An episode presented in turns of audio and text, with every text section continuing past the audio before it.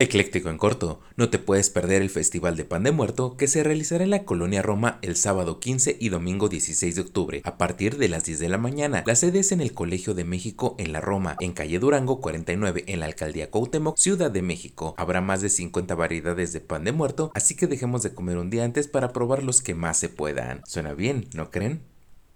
Por si te lo perdiste, a partir de hoy 14 y el 15 de octubre, en el Faro Cultural Recreativo Iztacalco se llevará a cabo la Feria del Tamal y el Atole. El evento será gratuito y estará abierto para que asistas con toda tu familia. Además de los ricos tamales y atoles de diversas presentaciones, podrás disfrutar de eventos artísticos y si gustas también podrás comprar algo en las artesanías que ofrezcan en la feria. Vaya, vaya, nunca está de más otra feria del tamal y el atole.